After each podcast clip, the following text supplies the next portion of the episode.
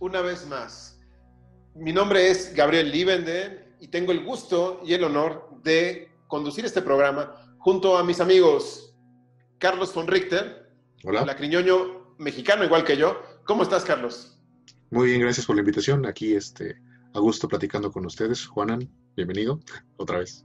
Nuestro lacriñoño español. Hola, muy buenas.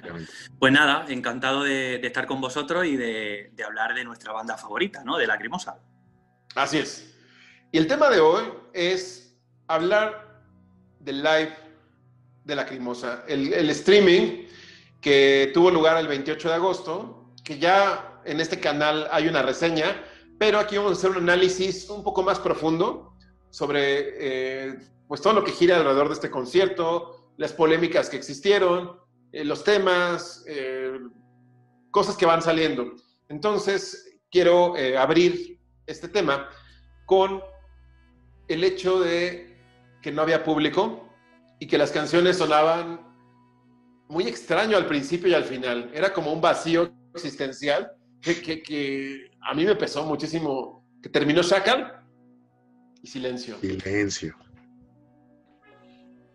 ¿Qué opinan ustedes? Eh, bueno, ya que, comentas este, este tema tan, sí, tan notable a la hora de escuchar el concierto, eh, pues sí nos, nos, nos enfrentó con esta, con esta soledad, con esta desolación que ha habido en esta época, porque cabe mencionar que eh, este programa está siendo grabado inmediatamente después de, este concierto virtual debido a la pandemia, ¿no? Entonces, también quiero mencionar que si bien eh, ha sido una época en que ha cambiado, transformado nuestras vidas, en lo personal, en lo general, eh, muchos nos preguntábamos precisamente qué sucedería con, con el asunto de, de- de la música, y la música en vivo particularmente, ¿no? Todos aquellos que somos personas que a veces nos la vivimos viendo a qué concierto ir y demás, porque obviamente tenemos este, un bagaje musical más o menos extenso, pues queremos ir cada 15 días, cada mes a, un concierto, ¿no? Entonces, enfrentando esta situación tan delicada, complicada, en la que se nos decía, ¿sabes qué? Ya no va a haber conciertos, eh, quién sabe cuándo vuelve a haber alguno, probablemente tarde un año, ahorita, por ejemplo, estamos a seis meses de haber empezado, al menos en México, este asunto de la contingencia y la limitación de, eventos en vivo, ¿no? Entonces, nos preguntábamos todos en, aquel inicio de, contingencia qué iba a suceder con, nuestras bandas favoritas, con nosotros mismos también, a fin de cuentas. Eh, ¿Cómo ibas a enfrentar todo esto y cómo iba a haber una especie de adaptación para, para estos eventos, para poder seguir llegando eh, esta, esta conexión artista este, ¿no? Entonces, eh, pues sí, me, pareció muy delicado en ese tiempo y decía, ojalá haya la forma, ojalá que esta vía tan importante que es el Internet funcione en pro de esto y podamos, aunque sea acariciar un poquito a través de una pantalla este, de, un- de algún dispositivo a nuestro artista favorito. Y bueno, después de haber pensado eso, me cayó muy bien la noticia de que fuera Lacrimosa, porque, bueno, también debo mencionarlo. Otra de mis bandas favoritas se llama Gamma Ray, una banda alemana también, qué casualidad, ¿no? Eh, que también hicieron su, su transmisión en vivo bajo la misma este, productora eh, que hizo la. Mismo recinto, Mismo recinto, mismo crew, mismo... un día antes. Un día antes. O sea, así de, este, de casual fue esto para mí, ¿no? Que dos de mis Se alinearon los planetas. Exactamente, no saben lo contento que estaba entonces eh, yo de, de enterarme de que iban a hacer una transmisión en vivo eh, muy profesional, cosa muy importante. Muy importante lo menciono porque eh, yo solo he visto a Lacrimosa aquí en México, entonces me toca escucharlo con la producción mexicana, ¿no? que puede ser este, bastante decente, pero a veces también puede tener algunas este, deficiencias. Entonces, el haberlo visto en, en- con la producción alemana, ahora sí que como casi casi mandó a pedir Tilo, en este caso, este, pues tiene mucho significado. Sí, entonces, eh, bueno, regresando al punto, fue obviamente muy, muy conmovedor saber que mi banda favorita iba a hacer esta transmisión en vivo, que también la manera de uno de retribuir eso iba a tener un costo, iba a ser así que exclusiva. Y, y obviamente yo sin pensarlo, sin pensarlo porque obviamente con cualquier cosa que venda la cremosa, yo voy a estar ahí para ver cómo adquirirlo. Eh, pues yo compré mi boleto, ¿no? Compré mi boleto para 48 horas y dije, tengo que ver esto, tengo que estar ahí porque para mí representaba un concierto, un concierto este, a los que yo no fallo. Eh, cabe mencionar que desde que conozco la cremosa los he ido a ver todas las veces que se han presentado en, México, ¿no? En cada una de las giras, al menos una vez. Eh,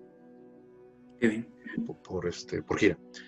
Y, perdón, perdón, acaba. Ah, y para mí, a diferencia de otras personas, incluso seguidoras de, La Cremosa también, sí representaba este, que esto fuera un concierto y yo no podía imaginarme no estar presente. Entonces, este, hice todo lo posible para decir, ah, ahí voy a estar, eh, ya compré mi boleto y lo voy a disfrutar tantas veces como sea posible. Correcto. Hay dos puntos que quiero, eh, antes de que entremos con tu, tu versión, Juana, es mencionar que hubo tres tipos de boletos, ¿no? El boleto blanco, la categoría blanca, que te dejaba ver el concierto en directo y 24 horas después. La siguiente categoría me parece que era platino. Me parece que era eh, negro. Pero negro era la premium, ¿no? Creo que bueno, sí. Una platino que te dejaba verlo 48 horas y tenía ahí como el previo al concierto y la Black, que era como de lujo y estaba limitada a 500, 300, 500, no me acuerdo. Y tenías acceso a un meet and greet virtual a través de Zoom con la banda. Entonces, eh, pues fueron los primeros en acabarse, lo cual me habla de que no sé cuántas entradas vendió, pero hay que considerar Alemania, Latinoamérica, China, Rusia. Rusia. yo creo que fácilmente me atrevo a decir que cerca del millón de personas. Yo me atrevo a decir eso, ¿eh? No hay información, lo cual me parece, me da mucha curiosidad saber cuántos asistieron y cuántas visualizaciones tuvo. Eh, pero bueno, eso no es información más confidencial. Y em, por otro lado, hay que destacar que este evento en particular es algo muy importante, porque si hoy con las circunstancias que vive el mundo. Si mañana se acaba el mundo, este es el último material que tenemos de la crimosa. Entonces sí tiene una importancia y sí tiene una relevancia y el que se lo perdió por haber dicho, es que pues, no es lo mismo, es que siempre tocan las mismas canciones, pues eh, ya se perdió. es que hay artistas que lo están haciendo gratuitamente. También ese fue el argumento de muchos para no pagar este boleto. Y, perdón, te voy a decir algo. El argumento de que muchos lo hacen gratis, si me dices, es Metallica, es eh, Guns N' Roses, es Rolling Stones, YouTube, claro que lo van a hacer gratis. Tienen los recursos. Metallica tiene los recursos de irse a tocar a, la Antártida. la Crimosa se lo puede permitir. la Crimosa no se lo puede permitir. Eh, aquí sí teníamos que ayudar a nuestra banda a que siga vigente. Y yo, yo lo hice de todo corazón a que esté vigente, ¿no? Adelante, Juanan. Bueno, em, mi experiencia es bastante diferente porque, claro, es que, bueno, yo, mm, para mí ha sido el segundo concierto de Lacrimosa. Eh, yo, mi primer concierto de Lacrimosa eh, se remonta al 97, cuando estaban con la gira de Lodia. Eh, ¿De Stile? Ah, no, pues, pues, antes. Entonces, no, no, era de, eh, Elodia, pues un poquito antes. Eh, es que no, sé por qué asocio el 97. Bueno, igual no es esa fecha, es un poquito antes. 99. O sea, no. Eh, ¿eh perdón. 99, es 99. 99, cierto. El caso es que era la primera vez que la Crimosa venía, que venía a Madrid, ¿no? Y claro, es que con la Crimosa pasa una cosa, y es que mm, os habéis quedado vosotros con la Crimosa. O sea, la Crimosa ya o sea, no le interesa demasiado venir a España, ¿no? Entonces, eh, han venido unas cuantas veces, eh, Madrid, Barcelona, pero mm, por la cosa de o no cuadrar la fecha o por no tener con quién ir, porque es que yo realmente aquí en España prácticamente no conozco a nadie que le guste la cremosa, ¿no? Entonces para mí era muy importante, era una oportunidad muy interesante para, para poder ver a la banda, para apoyar a la banda también. Y luego, al margen de esto, también me pareció muy, muy chulo, muy interesante, que en, esos días nos estábamos conociendo, eh, Gabriel, tú y yo, y conectamos un ratito antes, ¿no? Y estuvimos hablando, viendo las caras y tal. Y entonces eso lo recordaré también como con mucho cariño, ¿no? Y, déjame te interrumpo. Sí. Un paréntesis. Eso me recordó algo que siempre me sucede. En la fila del concierto siempre hay esa plática. Me ha tocado con mis amigos del club de fans, con los cuales pues, siempre voy a los conciertos. Y antes de ellos, pues, te, te toca conocer gente que está ahí antes, de, antes y después que tú y entablas esas conversaciones. Y esta plática que tuvimos tú y yo fue muy similar a esa experiencia, lo cual también agradezco mucho. Claro, estuvo muy bien, estuvo muy bien.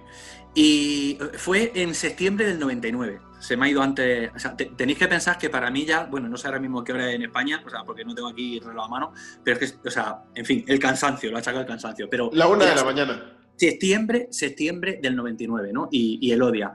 Y entonces, claro, como digo, para mí fue muy especial, pero al mismo tiempo mmm, fue extraño, ¿no? O sea, en eso creo que coincidimos todos, ¿no?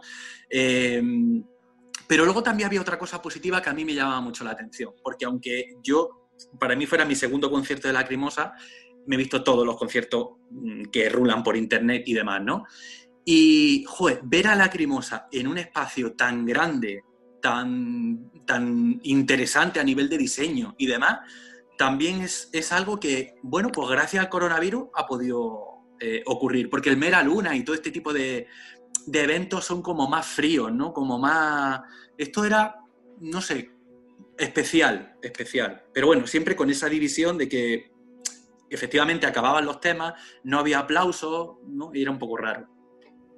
Y yo creo que haberlo programado por Zoom haber tenido en Zoom a todos los que compraron un boleto, hubiera tirado el internet y no habría, hubiera tenido mucho conflicto con la transmisión. Entonces, se limitaron a poner una, una buena idea, que fue un número de WhatsApp, para que mandaras tu foto con la banda o algún ítem o tu colección, eh, lo que fuera, y ellos lo estaban viendo todo el tiempo. Entonces yo creo que esa fue su, lo más cercano a un público. Claro. Una, una cosa que, no hemos dicho, eh, relacionado con, el número de, venta de, entradas y tal, ¿no? Para poder ver el concierto, es que recordad que una semana después, Satilo eh, hizo una comunicación a través de Facebook, ¿no? Donde decía que había mucha gente que le había reclamado el poder tener la oportunidad de ver el concierto porque no habían podido hacerlo y entonces eh, volvieron a dar la opción a la gente. O sea, que sería muy interesante ver el número exacto de... Pero yo creo que no, no lo van a soltar nunca, no lo vamos a saber. Yo creo que no. No, porque tienes razón, fue dos veces. Y mm. hay una parte cómica en la que Tilo dijo, es la primera vez que voy a ver un concierto de la Crimosa desde mi casa, ¿no? Desde mm. mi sillón. Y ponen este meme de Joey de Friends, que primero está así en el primer cuadro y el segundo está así. Dice, cuando estás viendo el, tu propio concierto, y abajo, cuando canta Anne. Qué malignidad. Qué malignidad. hay un tema hay, eh, que circula mucho en el veneno de las redes sociales y en los foros de la crimosa, eh, y es algo de lo que se tiene que hablar, que no podemos omitir, que es que lo que está haciendo Anne en vivo desde... Yo la quiero mucho como persona, mm. la admiro como una parte fundamental, necesaria de la crimosa, es, es, es, parte del alma del grupo, pero lo que está haciendo en vivo, yo no creo que sea falta de ganas, yo creo que es parte de su edad, parte de la vida, así fluye, eh, a lo mejor, digo, no quiero pensar que tenga algún padecimiento, eh, pero seguramente ya no es lo mismo, digo, ni lo ha pretendido, ni compite. No, no, no, no. compite con nadie. Tilo la buscó, pero bueno, es que es un paréntesis que se lo tendríamos que dedicar a Anne, un programa. Sí, que ya hablaremos de entretener en eso. Pero sí es cierto que este concierto ha demostrado un punto, que dicen o le atribuían el desempeño vocal de Anne en el escenario a lo arduo de una gira mundial. Y aquí no hay gira mundial. Aquí estuvo muchos meses eh, pues, encuartelada y pues no ha sido un buen desempeño, ¿no? Eh, bueno, creo que este es un tema obviamente algo delicado para, los fans, porque después de ser esta música inspiradora, eh, esta persona que, complementa la, la, escena, este, un escenario junto a Tilo Wolf, eh, que obviamente casi está a la par de, de, él, ¿no? En, reconocimiento, en, en, cariño que le tiene uno este, a la cremosa.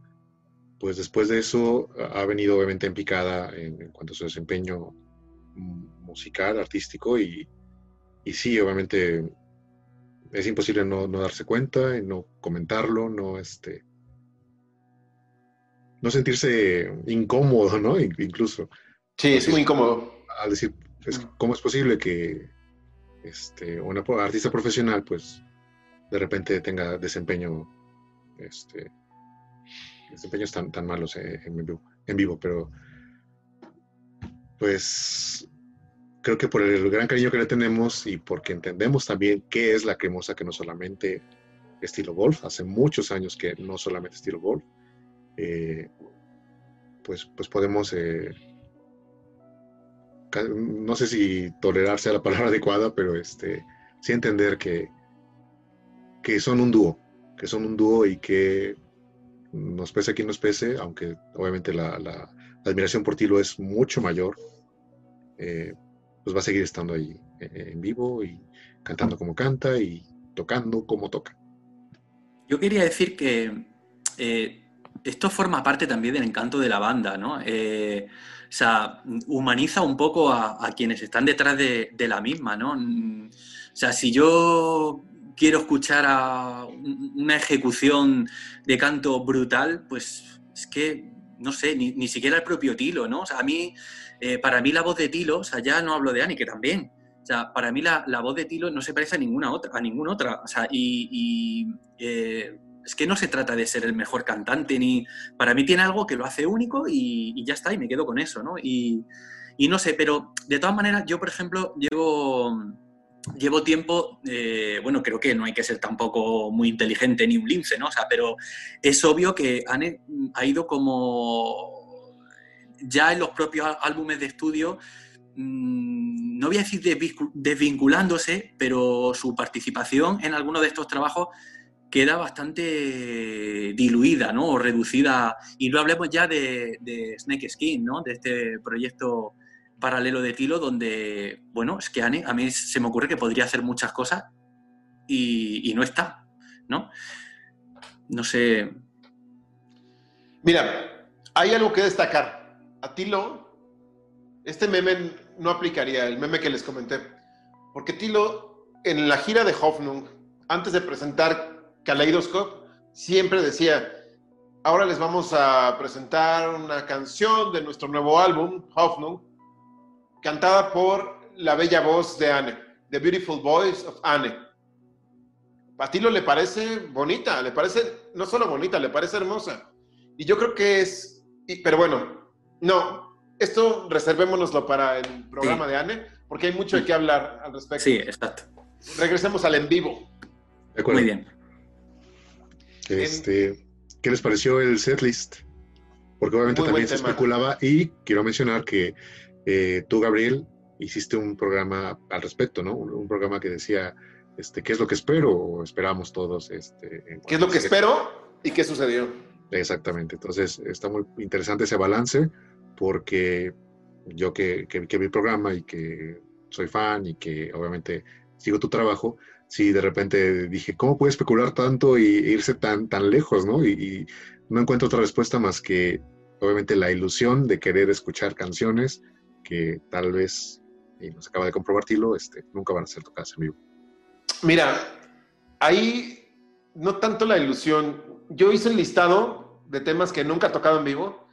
En su repertorio tiene 136 canciones, de las cuales, te lo juro, 100, 100 ha tocado en vivo. 36 nunca ha tocado en vivo. 35, porque una es el Lacrimosa Tem. Ese no, no cuenta, porque es un intro. Y no lo va a tocar Anne con el teclado. Em, de esas 35 canciones, empecé a descartar posibilidades. Mi primer descarte fue Lágrima Mosa. Ah, qué pena. Es que sentar a Tilo, a lo mejor alguna vez, pero en ese alguna vez pasó Tranen de Existenlosigkeit, que yo creo que es el diamante de este concierto. Sin duda, sin duda. Yo me moría de gana de que eso se incluyera. O sea, para mí es el gran regalo del concierto. Y, el gran. El gran hit, o sea, no sé cómo decirlo, el. O sea, como un punto de inflexión en lo que es Lacrimosa a nivel de, directo. Creo que ahí fue muy valiente, en lo demás no. Oh, wow. Una declaración polémica. Sí. No fue muy atrevido ni arriesgado. No, yo diría que bastante poco. A ver, se agradece lo poco que lo fue, pero podría haber sido mucho más. Pero hay que decir aquí que en parte el culpable es Tilo. O sea, porque generó muchas expectativas con, eso, con esos vídeos que eran muy ilusionantes, ¿no? Donde incluso creo recordar que tú en tu propio vídeo, Gabriel, decías que él había hablado de dos, de dos canciones, que iba a tocar dos, pero no es verdad, tocó una solo, que, que era esa. Habló de dos canciones y de hacerle arreglos a una de sus canciones favoritas, que pues terminó siendo du Hilfe con el violines, con este ensamble, que es el segundo tema al que quiero llegar, y creo que es central. El ensamble de cuerdas, eh, que Tilo prometía que iba a haber músicos, más músicos, que nunca los habíamos visto en vivo. Descartamos entonces regresos, ¿no? AC. Sasha Gerbig, Dirk Wolf, bye. Es, Mane no. Ah. Entonces yo dije, si van a ser muchos músicos, seguramente va a ser una mini orquesta. Y terminó siendo un ensamble de cuerdas, lo cual agradezco hasta cierto punto, porque no se escuchó en todas las canciones. Claro, ese es el tema. Eh, estuvieron, nos regalaron ese momento, no era una orquesta que era lo que todos mm, queremos desde hace mucho tiempo, pero no se escucharon bien y yo creo que le podían haber sacado más partido. O sea, ya que estaban allí, yo creo que podían, podía haber, podían haber arriesgado un poquito más, es mi, mi opinión. O sea, me gustó verlo, lo disfruté, me, emocionó el verlo, pero no sé, mm, creo que se quedó ahí un poco, no llegó del todo. Correcto. Es que Tilo, es súper conservador con, con, con el setlist, no sé por qué. Es, es muy... Eh, digo, lo dijo en sus videos. Hay una columna vertebral de los indirectos de Lacrimosa. Hay temas que jamás va a dejar de tocar y entiendo perfecto que no. Shackle, un concierto sin Shackle no es un concierto de Lacrimosa. Es, para mí es una de las canciones infaltables. Comet lo mismo, pero ha habido giras donde sí ha sacado a Comet. Copycat me da lo mismo. Realmente no haberla visto me da igual. Es más, agradezco que, en este show no la haya tocado. Pero lo más arriesgado, entre paréntesis, fue Tranen, de Existenlosigkeit, mm. meter estas cuerdas en Bayou Hilfebrau. Mm. Dicho sea de paso, el único tema donde se escuchan. En todos los demás parece que están ahí de fondo las violinistas. Y el hay un chelista incluso, al lado de Henrik. Y no se escuchan ni en Der Leise Tod, ni en Amende Sten Biersvai, ni en Nagdem Sturm. No los escuché ahí. No sé ustedes si les pasó lo mismo en esos temas. Pero por supuesto, eh, o sea, esto que menciona Juanan es, es muy importante. El, haber arriesgado era esta la mejor oportunidad que, tuvo Hilo Wolf y todo la Crimosa para, para eh, haber hecho algo este, épico, ¿no? Mítico. Y me parece que esto que mencionan de los, los videos que, en, los que creaba expectativa y comentaba algunas cosas, si bien eran obviamente por, por mercadotecnia, pues obviamente nos creó una, expectativa muy alta que por desgracia no fue cumplida. Lo que sí somos este, objetivos, podemos decir eso. No fue cumplida porque eh, sí mencionó esto de, los dos, eh, de las dos canciones que no había tocado y lo de los músicos eh, invitados, ¿no? Ok, resultó que fue una pequeña, un ensamble ahí de cuerdas y está bien, pero me parece que ese ensamble no, no, este, no actuó en función de, la musicalidad y bagaje que tiene la cremosa. Creo que se quedó muy corto y solamente, como mencionas, se escuchó en un tema eh, realmente, o sea, orgánico, y en los demás realmente no lo fue, ¿no? O sea, me atrevo a decir que fue playback y sin temor a equivocarme, lo cual obviamente en la relación eh, expectativa y resultado eh, están completamente disparejas, ¿no? Y es algo que, que nos deja ahí un, un, pequeño vacío a los que teníamos esa, esa gran expectativa, que no se cumplió y, Total. sería una, una pequeña queja que podríamos tener eh, al concierto, ¿no? Dejando obviamente como asunto principal eh, es la expectativa y del concierto, en qué momento, eh, bajo qué circunstancias, con qué calidad, pero sí no, este, me pareció que, que, el haber dejado a los, al ensamble de cuerdas fue un, error y, no un acierto. Lo hubiera dejado. ¿No dio, ¿no dio incluso, incluso la impresión de que estaban mal colocadas? Estaban como invisibles, como o sea, yo entiendo, eh, las particularidades del espacio, las condiciones y demás, pero estaban como muy, como muy atrás, como muy ocultas, ellos les tapaban, era como muy tímido. Fue como, no sé, o sea, yo si hubiera hecho eso las pondría más, o sea, las, luciría más.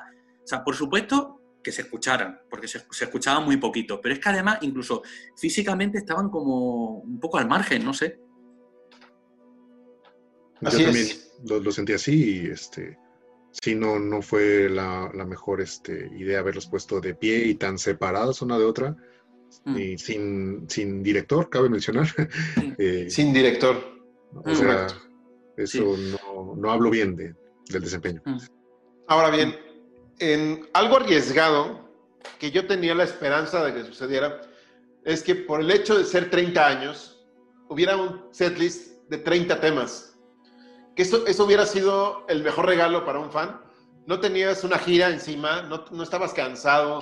Eh, yo sé que una gira sí es difícil. Eh, yo he escuchado 30 eh, canciones seguidas de Lacrimosa. Son tres horas, más mm. los encore que hay en medio. Estamos hablando como unas tres horas 10, tres horas 15. Y hacerlo diario en una gira es pesado. Pero aquí tenías la oportunidad de, haber hecho ese set. Lo hizo en el 25 aniversario. Hizo dos conciertos en Alemania, donde tocaron 27 y 26, no, 28 y 26 consecutivamente. Un set que repasaba desde Angst, que tocaron las versiones como eran originales, Cele Not y de, de Let's Hilfeschrei, de Ansam que ahí tocaron Tran der y Reisen de Blicke, Alice Lüge, Satura, Flamen y así todos los. Tocó por lo menos dos temas de cada disco. Y cerró con el disco inminente, que era Hoffnung, con Kaleidoscope y Keine Schattenmer. Un encore con Revolution, Copycat, eh, con hits. Y termina con Keine Schattenmer otra vez. Entonces tocó 28 canciones, lo cual digo, ¿por qué en el 30 aniversario tocas 30 y te da toda la discografía? Puedes elegir por lo menos uno o dos temas de cada disco y presentar el futuro, de que ese es otro tema, ¿no? En Side Rise o en la gira del año pasado hablaba de hacer este viaje al futuro y nos presentaba In Shattendersone, que tampoco me dolió que no la tocaran. De hecho, estuvo bien que le dieran oportunidad a otras canciones de, volver a ser tocadas como Malina, Amende mm. Biersby, Rote Symphony. Y quiero mencionar algo ahorita sobre eso, pero yo hubiera esperado un setlist de 30 y lo tengo aquí perfectamente cómo hubiera quedado, pero bueno. Hay que decir que fueron que en el concierto fueron 21. contando la intro, ¿vale? O sea, por, por mencionarlo. Sí, dos horas. Mm. Hay que calcular un concierto de lacrimosa, por hora son 10 temas. Mm. Eso es Pero así po- como podrían haberlo regla. hecho. Podrían haberlo hecho. Pero los caminos de Tilo son inescrutables y a veces no sabemos muy bien por qué hace lo que hace. Pero bueno, Yo creo que toma en cuenta, toma en cuenta mucho a sus músicos. Eh, está la, la duda que siempre le hago, ¿no? Que es, ¿por qué ya no tocas Siehst du mich himmlisch? Y siempre me dice algo distinto, ¿no? Primero es, no, ese tema ya no me dice nada. Después me dice, me tengo que concentrar demasiado en la letra y me equivoco siempre. Entonces prefiero, y hay prueba, hay prueba grabada de que se equivoca en Siehst du mich himmlisch, en la versión de bonus de Ligiare ujú. eh, se equivoca, la canta toda mal, le cuesta trabajo al final seguir un- un- una letra tan rápida y tan larga. Entonces yo creo que por eso ya no la toca. Y, y siempre es muy respetuoso de sus músicos. Me ha tocado escuchar en las giras que cuando estamos a los fans hostigosos en el hotel y Tilo nos dice, ahorita nos vamos a ir a otra ciudad, nos vamos en autobús de madrugada, yo me quedo con ustedes, porque Tilo siempre es así, él se queda hasta el final, y los músicos se fueron a dormir, ¿no? Algunos cayéndose de borrachos, eh, sobre todo el crew, no, no tanto los músicos, y a las 3 de la mañana tenían que irse en autobús a otra ciudad y 5 horas de, carretera. Y Tilo nos decía, no, no molesten a los muchachos. Así de, yo estoy aquí, a ellos no les hablen, ¿no? Déjenlos que se suban al camión y que suban su equipaje. Entonces yo creo que respeta mucho a sus músicos y por eso no les exige tanto, pero de igual le está pagando, ¿no? Entonces, Hay, una, hay algo que, que- que conviene señalar y es que habría que ver eh, cuánto tiempo eh, han tenido para, para ensayar para este concierto, ¿no?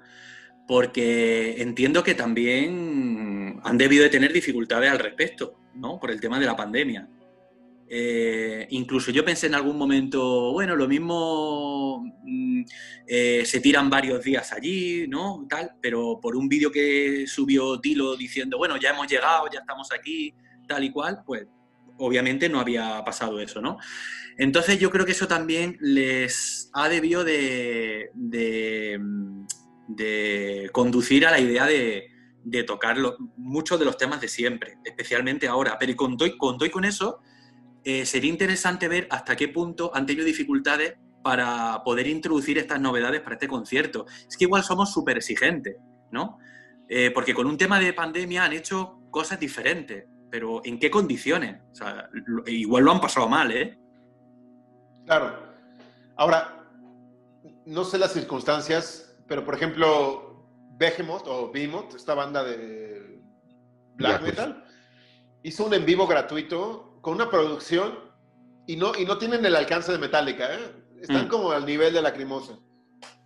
No, no estoy, no es una crítica ni es una comparativa justa, pero arriesgaron y lo hicieron gratis, ¿no? A lo mejor hubiera valido la pena que cobraran algo, pero yo creo que lo hicieron demasiado, eh, pues en función de, de amor a sus fans, pero eso no quiere decir que yo esté arrepentido o me queje de haber pagado por Lacrimosa, al No. contrario, para nada, ¿no? Yo No, con yo- todo yo- gusto lo hice. Eh, eh, la cosa está en que en el caso de Lacrimosa hay dificultades añadidas. Y es que eh, Tilo y Anne viven donde viven, pero el resto de los miembros no. O sea, quiero decir que en condiciones normales, es que Lacrimosa es una banda atípica incluso en eso. O sea, es, es que mm, es otra cosa. Lo normal es que la banda viva en la misma ciudad y entonces incluso con pandemia, en el local de ensayo, puede...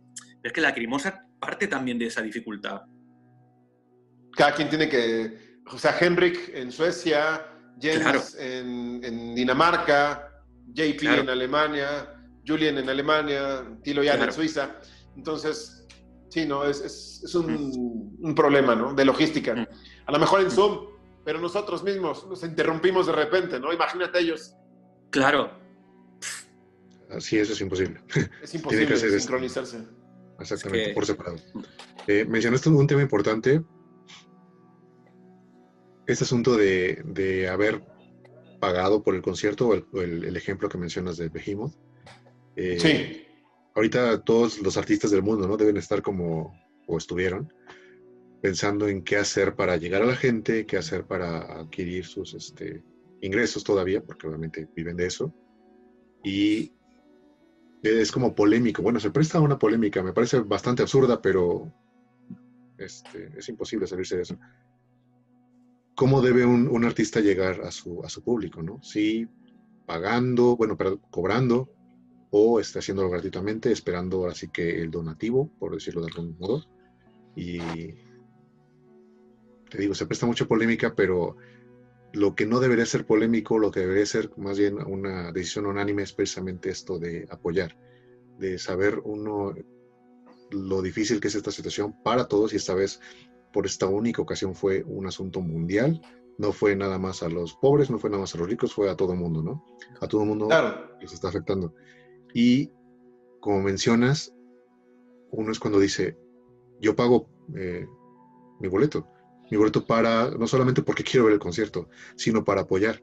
Y estaba pensando en eso ahora que se desató esta, esta polémica absurda, en cómo si, si Tilo, en lugar de habernos dado probablemente su mejor, su concierto mejor producido, nos hubiera dicho, ¿saben qué? Yo necesito ayuda y necesito eh, su apoyo, ¿no? Su apoyo monetario. Entonces voy a poner simplemente una cuenta y quien quiera apoyarme, pues adelante, ¿no?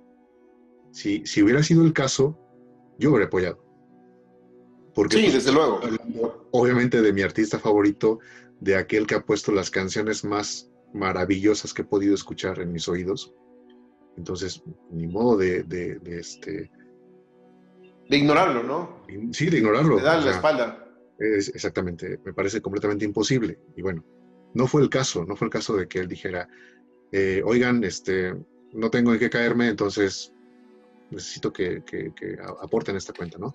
Fue más bien que hizo un concierto con la mejor calidad, con un crew increíble, con apoyo visual, con luces, con el audio, o sea, todo estuvo de verdad increíble. Me parece, les vuelvo a comentar, el concierto con mejor producción que yo he este, apreciado eh, aquí en México, desde México más bien, de la Cremosa.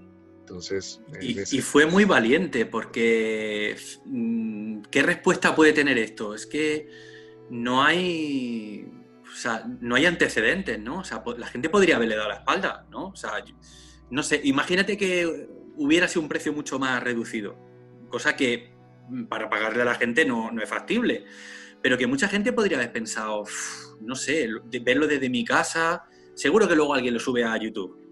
¿Vale? Entonces, eh, creo que Tilo ha sido muy valiente, o sea, diciendo, adelante, vamos a intentarlo, a ver, a ver un poco qué ocurre. Y creo que en ese sentido, oye, estupendo, o sea, muy bien, o sea, ha salido muy bien. Correcto, y no nos debe nada, ¿no? O sea, estamos todos en un común acuerdo, es lo que hay que entender. Mm. Nadie nos obliga a pagar, y si lo pagamos, sabíamos a lo que íbamos. Mm. Con el 7 Esperanza, siempre, y siempre va a existir. Ojalá toquen este tema en este concierto, ¿no? Inevitable. Es natural, es inevitable. Ahora, algo que quería hablar sobre el setlist. Ups, se cayó clamor. Este, ah, mi clamor de 50 mil pesos. Eh, Tilo dice que siempre quiere contar historias en los conciertos, inclusive el setlist está ordenado de manera que cumpla con esa, esa función, contarles una historia. Entonces, si abre con Shackle, recordemos que en la gira de Side Rise abrió, con Ich bin de de Comet, seguido de Lichtgestalt. Dos temas muy de fiesta, muy de energía. Y aquí fue Shackle y Alaine Sushvait. Dos temas que son más solemnes, que, implican eh, una entrega emocional por parte del público mucho más fuerte que el vamos a aprendernos, eh, come Gestalt, ¿no? Aquí fue algo más denso.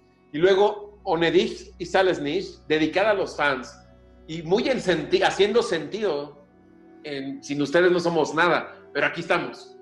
Eso fue algo que, que no me lo esperaba y realmente dije, qué bueno, o sea, perfecto tenía que tocar esta canción. Era inevitable que lo tocara. Y de ahí, después de, esta pesadez, nos alegra un poco el alma con Malina. Ahí viene ya la fiesta, ¿no?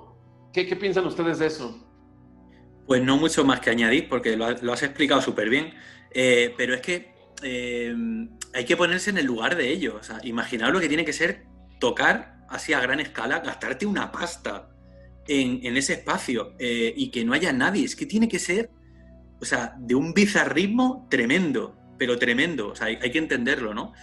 Y, no sé, pero por ejemplo, yo, siempre me quedaré con la imagen de Julien pasándoselo pipa. O sea, ¿cómo? O sea, es, para mí fue de lo mejor del concierto también. O sea, Julien. O sea, Julien, o sea, pero espectacular. De hecho, en el tema de Ishver Lasse, el tema empieza con puro bajo, ¿no, Carlos? Es bajo y teclado. Así es. Aquí Julien empezó con los tambores. Y dije, ok, es un nuevo arreglo. Y, creo que no estaba planeado, creo que lo hizo de feeling. Dijo, tengo ganas de, acompañar. Y, eso dije, órale, eso es arriesgarse, ¿no?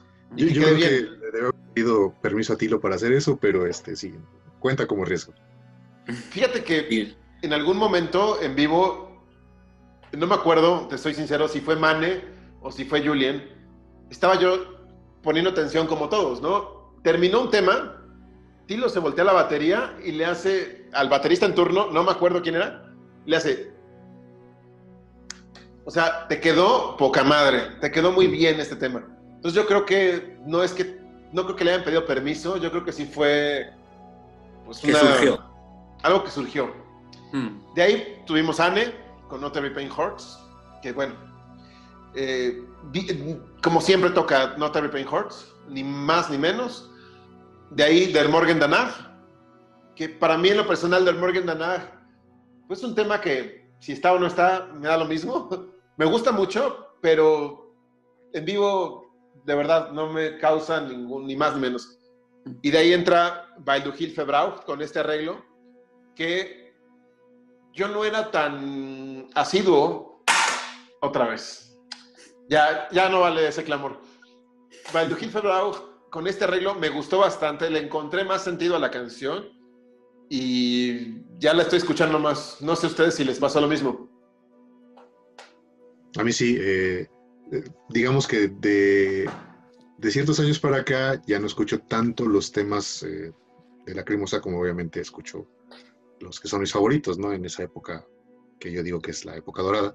Pero sí, este, precisamente gracias a este arreglo le pongo un poquito más de atención a un tema como ese. Ok. Yo en mi caso no, no, no, la verdad es que no, no es uno de mis temas favoritos, pero, pero es un tema que me gusta, entonces lo escucho con cierta frecuencia, digamos, ¿no? No tanto como otros temas, pero, pero no, no, tengo esa percepción. Yo la verdad es que tenía mucho tiempo sin escucharlo y esto mm. fue un parteaguas para volver a, mm. retomar varias cosas de, Revolution. Mm. Eh, después de eso tuvimos Nardem Tour, una canción que a Tilo le fascina, le encanta tocar. A mí me eh, flipa. ¿Manuel? No digo que, me encanta, me encanta, me flipa esa canción. Eh, que no, musicalmente... Que no el vídeo. Que ya hablaremos de vídeo. Ya hablaremos de vídeos. Mm.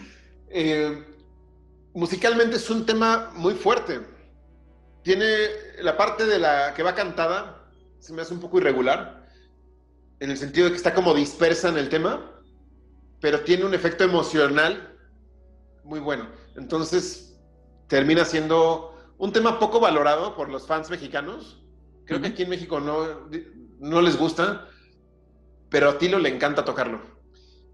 Eh, después de ello tuvimos um, If the World Still a Day, me parece. Sí. Aprovechando que traía la guitarra. Y de ahí nos vamos con Halmich. Una, otra sorpresa, ¿no? Un tema que dejó de tocar muchos años. Que a mí siempre me gusta ver el desempeño del baterista. Porque AC lo hace brutal. Magistralmente las mejores baterías de la Crimosa, la de Halmich. Y el arreglo vocal que le hizo al final, de extender el hat, fue también un regalo. De ahí empezó un set, un mini set de temas muy densos. Sigue Der Leise que también es uno de los temas favoritos de Tilo, y que la letra es, es brutal, es muy, muy fuerte, muy personal, yo creo. Y de ahí nos jala a Isfer Lasse Hoydangers y de ahí viene la sorpresa, ¿no? Que es Tranen der Existenlosigkeit, donde vemos llorar a Tilo por la letra que él escribió. Y ese final, ese amén, que, recordemos que en la versión original es el amén del Requiem, el Requiem de Mozart. El Requiem de Mozart. Que tiene un sampleo. Y aquí dice nada más amén. Y se oye el eco de amén, amén, amén. Y de repente los acordes de Rote Symphony de Boca Brutal. Yo ahí, Brutal. como dicen en tu país, flipé así mm. al máximo. Es, para mí ese es el Everest del concierto. O sea, sí, sí. Mm. Totalmente. Esa parte es un cúmulo de energía de, estar mm. Emocion, tocado emocionalmente y de repente... la sorpresa de, tenemos la sorpresa de la elección del tema, que además es un tema de Angst, que, bueno, obviamente no es un álbum al que recurra, recurra mucho en, los directos, ¿no? Eh, eh, unido con Rote Symphony, y, luego la parte emotiva de él llorando es que fue brutal. Hay que decir una cosa también muy importante. La realización del concierto, brutal.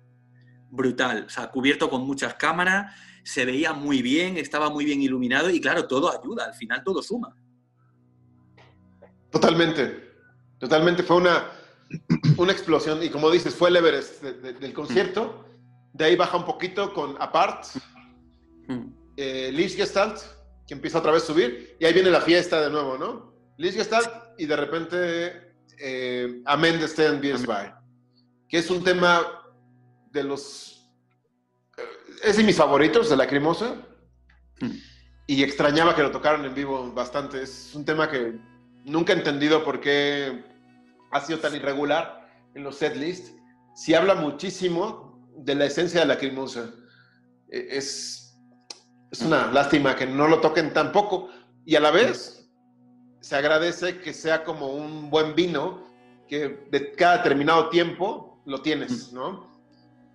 Sí, solo que ese vino tardó probablemente 15 años o más en la cava, entonces, eh, sí, ya, ya había tardado demasiado. Y estoy de acuerdo contigo, es de, mis temas también preferidos, consentidos quizá de, de la cremosa y me encantó que lo haya tocado. Eh, lo único que tengo que reprochar musicalmente en ese tema es que eh, Julian no tocó la batería como, como va originalmente. Eso es algo, bueno, a menos una de las cosas interesantes en, el tema para mí. Y este, a, mi gusto lo tocó muy plano, no hizo este, estos recortes que, se hace en la batería. Sí, sí, sí, o sea, es como si no se lo hubiera aprendido, nada más lo hubiera seguido, ¿no? Eh, obviamente mi apreciación lástima porque sí le da una textura diferente la batería de AC, la que tiene originalmente. Y, el corte final de las guitarras, eh, como el de Live History, eh, que termina la canción y empieza el... hasta, desvanecerse, fue algo que estado... extraño. Sí. De ahí nos vamos a un Becante Farbe, que es uno de mis temas favoritos y fue como otro bajón, una depresión, pero no musical, sino sentimental. Fue muy denso tener esos dos temas juntos. Y al terminar de un becante Farbe, explota de nuevo con Comet, ¿no? Y, es como, ok, esto, recordemos, esto es un espectáculo. Y, unir de un becante Farbe con ese pico emocional con el que termina, con ese grito, y empezar con Comet fue algo que también me dio un levantón. Y el final, el final es algo polémico, pero quiero que hablen.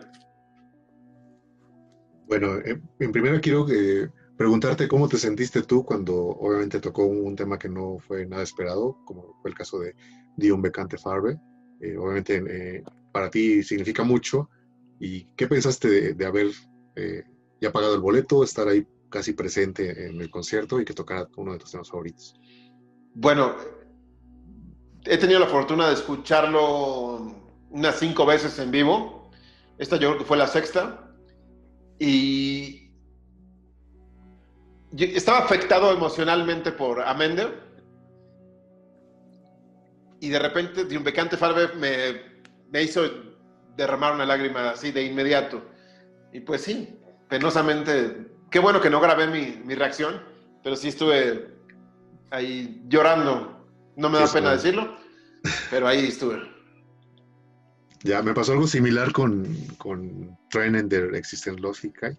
Mm. obviamente es un tema demasiado denso y que sí puedo decir que fue de los que emocionalmente me acompañaron mucho eh, por muchos años, eh, los que acompañaban, los que, musica, los que musicalizaban mi depresión, ¿no? En, en, su momento. Y obviamente cuando me di cuenta de que le iba a tocar fue así como, no puedo creerlo, he esperado años por esto y por fin este, se lleva a cabo. Y qué bonito momento. Estoy orgulloso de haber este, pagado mi boleto y, y escuchar ese tema. Y obviamente me conmovió así al borde de las lágrimas también. Creo que Tilo lo, lo hizo por mí, entonces eh, me tuvo muy contento ese, ese tema. Yo pienso lo mismo de mí. es que eh, es un tema que yo no sé qué aprecio tiene la gente por él, pero eh, yo ahora mismo y de hace bastante tiempo es mi, mi tema favorito de, de Ernst. Para mí verlo fue, o sea, yo no, ni me lo creía. Es que yo pensaba que no lo iba a vivir eso nunca. Coincido. Mm. Es una joya infravalorada. Infravalorada. De, de Angst.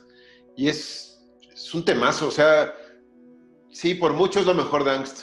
Mm. Sin duda. Y es que re resume perfectamente esa primera etapa de, de Lacrimosa. Eh, es la culminación per perfecta de ese, de ese, álbum. O sea, cómo enlaza con el siguiente. Es que me parece brutal. Es, es un tema brutal. Sí, enlaza porque mm. son dos temas de lágrimas. Mm. Que eso, imagínate el ejercicio, ¿no? Que un día decía tocar esa trilogía.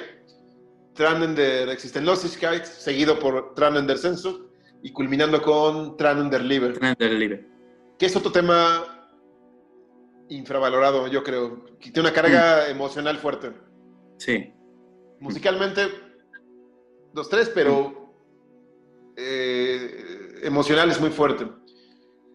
Y, en fin, el tema final con el que cerró Lacrimosa para mí fue ideal. Fue un cierre perfecto. Para mí también. Porque habla precisamente de la pandemia, de los tiempos que estamos viviendo, del enclaustramiento, de la distancia, de, de las sombras. Y ese tema habla de no más sombras. Ya, mm. o sea, a la mierda las sombras. Yo sé que es un tema corto, un tema de un disco infame, porque es el menos gustado entre los fans Hoffnung, pero para mí es de las mejores canciones de ese disco. Para mí también. Y, y, se me hizo un cierre acertado, fuera de lo común. Si hubiera salido con Copycat, le hubiera dado en la torre a todo mm. el concierto. Hubiera sido... Yo creo que es una, es una decisión muy meditada acabar con esa, con esa canción. Mm. Y muy de la mano con el mm. Onedig y Sales. Mm. O sea, esos dos temas yo creo que fueron muy meditados, más que Tranen del Existenzlosigkeit. Sí. Esos dos son clave para este concierto. Hmm. Además, yo creo que el hecho de que Kaine Sattenberg sea tan corta eh, mm, evita dar, dar, al evento un tono así más agridulce, ¿no? Eh, o sea, acaba, o sea, sabes que es un tema corto, acaba y no Mm, no sé cómo decirlo, no se incide en el dolor ¿no? y en, el, en, todo lo que tiene el sufrimiento la pandemia. O sea, todo lo entendimos perfectamente porque acabó con ese tema y, y, ya. Y luego, como tiene esa energía también, yo creo que era un cierre perfecto, vamos. Sí, es, es un rayo de esperanza. Claro. Hmm. A mí me gustó como, como tema final, como mencionan, por las cosas que acaba de mencionar también Juanan. Hmm eh, únicamente no me encantó saber que era el último tema y que mm. obviamente eh, se perdía la esperanza de, de escuchar otros, otros, otras canciones claro, en vivo sí, que siempre he querido, ¿no? Queríamos más, eso sí.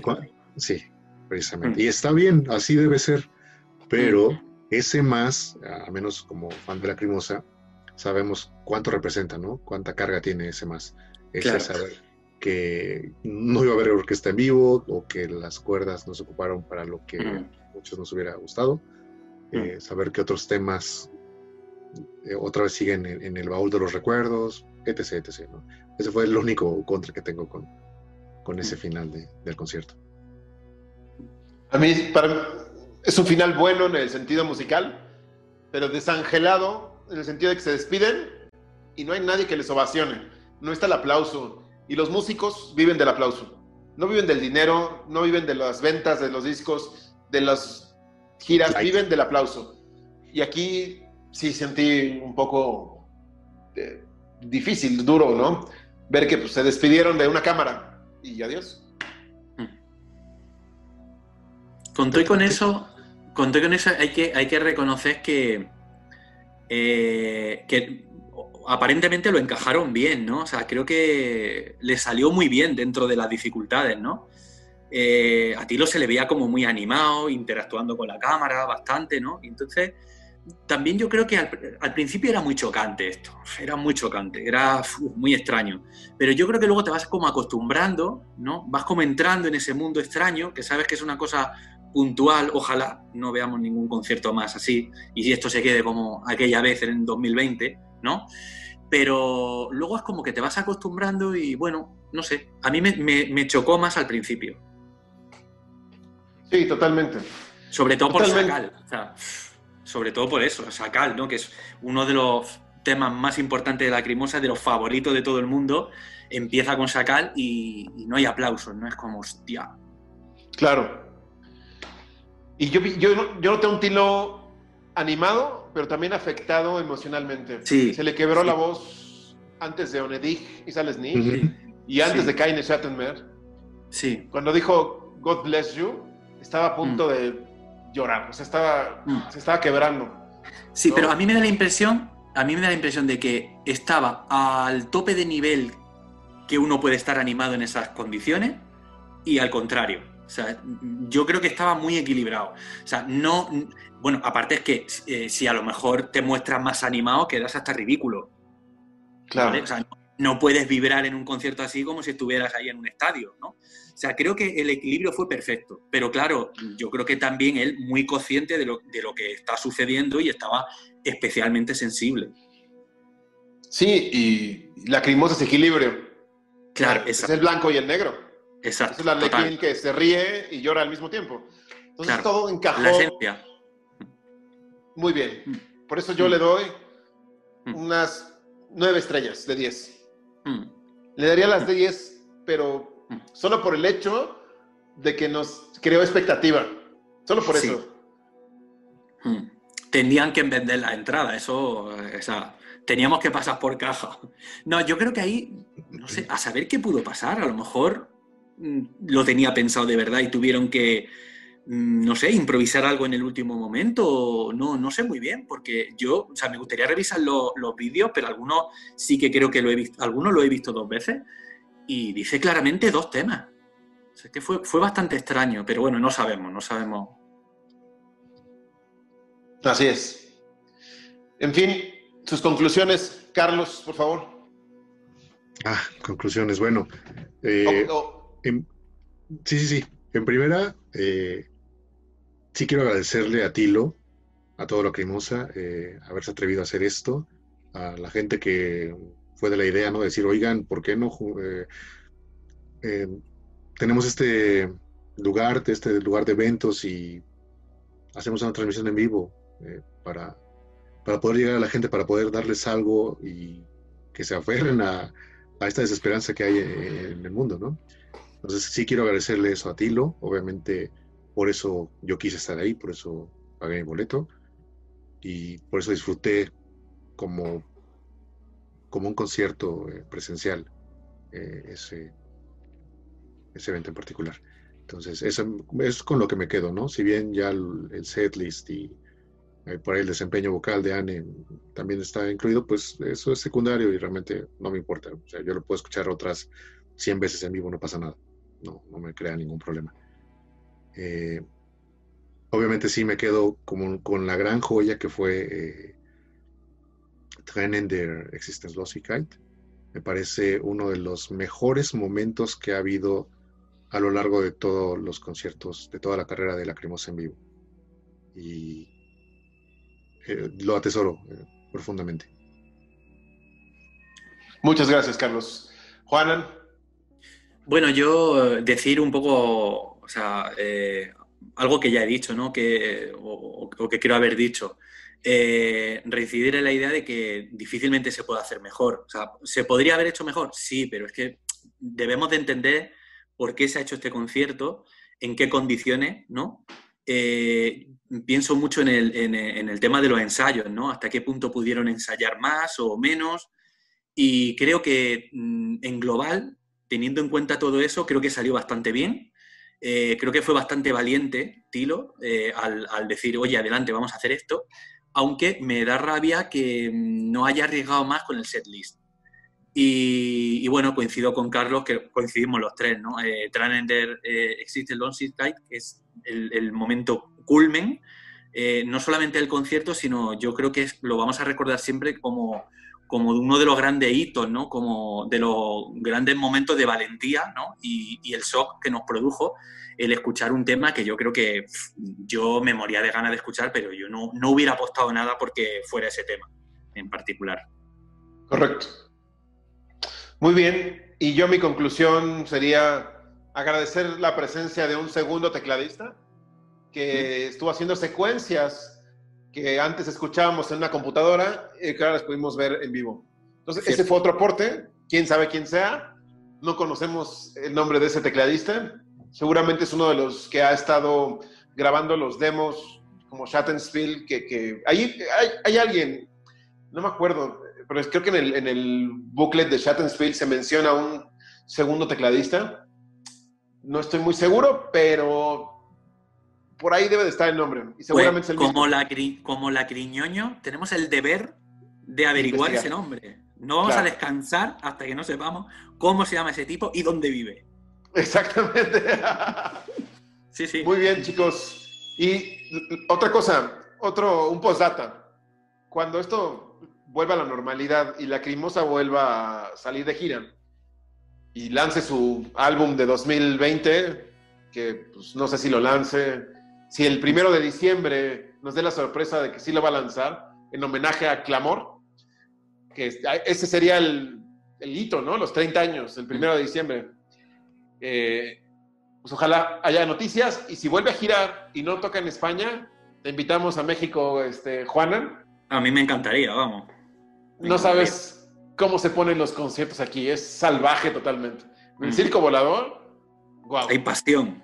Mm. Qué, bueno que lo mencionas. Precisamente yo, este, hace rato que estábamos comentando tantas cosas, eh, quería que no se me fuera el tema. Eh, como comenta Gabriel, te extiendo la invitación, eh, Juana, para que un día te des la vuelta a México y veas, la verdad, a mi parecer, dudo mucho que haya un lugar mejor para escuchar a Lacrimosa que en México. Lo entiendo perfectamente. Lo entiendo perfectamente. Ese directo eh, en Ciudad de México mm, que eligió Tilo hacer ahí no es por casualidad. Eh, espera, espera, espera. Esa pregunta te la voy a hacer porque me interesa mucho saber tu opinión de Live in Mexico City, pero eso será para otro programa. Perfecto. Porque hay, hay mucho que hablar de eso. Perfecto. Les agradezco mucho su, su intervención, sus comentarios. Gracias a ustedes por ver este video. Eh, yo soy Gabriel Ibenden, conmigo estuvo Carlos Richter, Juanan, y nos vemos en el siguiente video. Suscríbanse, like, compartan, comenten, campanita, ya saben. Hasta la próxima. Y no olviden, no olviden mencionar que si tuvieron la suerte de que su foto apareciera en, el, en la transmisión en vivo, este, pues coméntenos, ¿no? A ver. Este, compartan. También. Métanse a la página de Facebook de Lacriñoños y ahí peguen su, su captura de imagen, ¿no? Háganos memes de nosotros también, por favor. Chao.